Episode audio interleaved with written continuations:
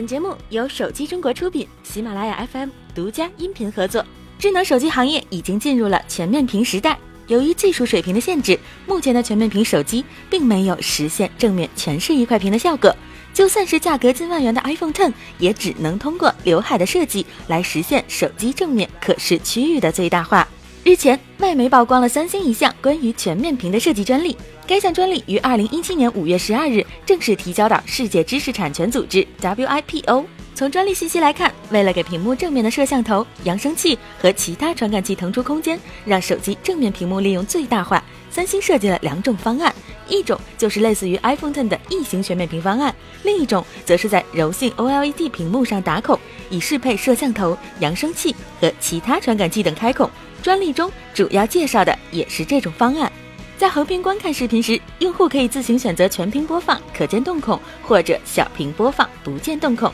另外，该专利明确表示，指纹识别模块将会回归到手机正面。同样有两种方案，一种是目前业内比较认可的屏下指纹方案，另外一种则是依然通过打洞的方式，在屏幕上预留一个用于安装物理按钮的孔，指纹识别扫描器将会被集成在孔中。苹果授权服务提供商今天发布的一份内部文件显示，如果你的 iPhone 6 Plus 受损并符合官方整机换新条件，苹果可能会用一台新的 iPhone 6s Plus 替代原本的官换 iPhone 6 Plus，持续时间为三月份内。苹果没有指定哪款 iPhone 6 Plus 机型符合要求，也没有说明替代的原因，但很可能与苹果 iPhone 6 Plus 新电池短缺有关。而由于官方电池换新政策，这波短缺可能需要延续到三月底。或四月初，各位用户手上的 iPhone 6 Plus 能否换到 iPhone 6s Plus，还要视具体情况而定，不同的门店可能存在差异。另外，也要取决于 iPhone 的实际损害情况和苹果诊断测试的结果。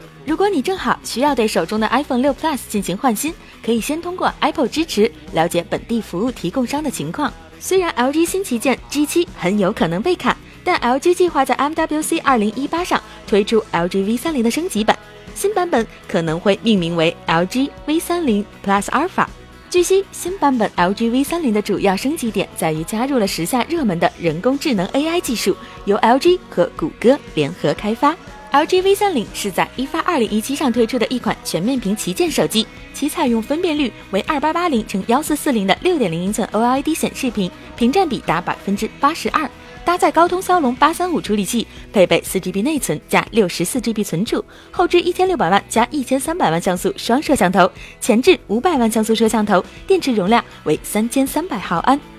有报道称，谷歌将上线一个为中国大陆特别定制的谷歌地图服务，包括网页版和移动应用版。中国版谷歌地图将不支持应用类导航服务，而转由高德导航提供。谷歌方面对此回应称，谷歌地图在中国没有任何变化。谷歌还表示，谷歌地图网页版实际上在过去几年在中国都可以使用。另外，谷歌地图在安卓商店或苹果应用商店并没有任何官方 App 提供中国用户使用。此前，高德方面也表示，根据政府的相关政策，高德地图没有计划与谷歌地图合作。而最近，谷歌计划回归中国的传闻非常多，又把一些陈年旧事扯了出来。最近，百度李彦宏登上了美国《时代》杂志亚洲版的封面。在访谈中，李彦宏也谈到了网络审查。他表示，谷歌之所以离开，主要是因为百度攻城略地，份额不断增加。中国市场是一个竞争激烈的市场，形势变化很快，决策一定要快。美国企业的决策